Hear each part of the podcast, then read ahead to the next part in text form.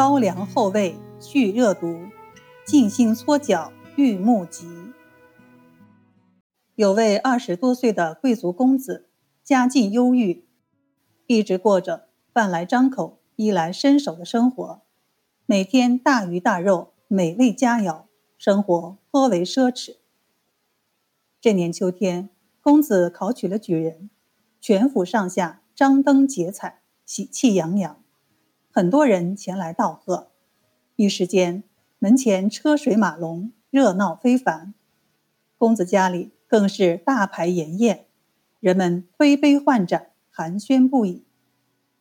曲终人散，客人相继离去，公子忽然觉得双眼发涩，颇为难受。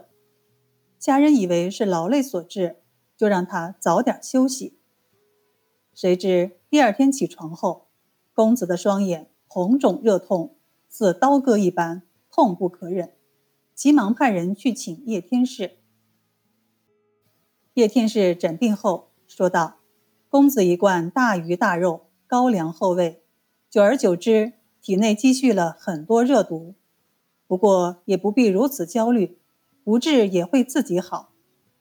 只是过后七天，公子的脚心必然生痈毒，如此则病不可救。公子一听，恐惧万分，忙跪下叩首求救。叶天士赶忙扶起他，说道：“你不要太着急，现在还不需要用药，应当先用其他方法驱除热毒。如果七日后，”脚痈发作，我们再商量。公子求医心切，希望叶天士能够尽快为他诊病。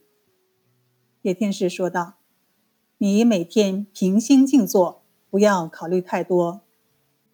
先用左手搓右脚心三百六十遍，再用右手搓左脚心三百六十遍，每天如此七次。过七天后，我们再说。”公子按叶天士的方法每天搓脚。七天后，他的眼病好了许多，但很担心脚生痈毒，就请叶天士再次诊病。叶天士笑道：“上次我说的脚心生痈毒一事，纯属子虚乌有。你身为富贵之人，事事如意，唯独怕死。我用死来吓唬你。”使你断绝其他念头，一门心思用手搓脚，则心火下行，眼病自然就好了。倘若不如此，心情一烦躁，则眼睛更痛。纵然天天吃灵丹妙药，也是没有效果的。一听这话，公子悬着的心总算落了下来。他非常感谢叶天士，并感慨地说。您真是天一星下凡呀！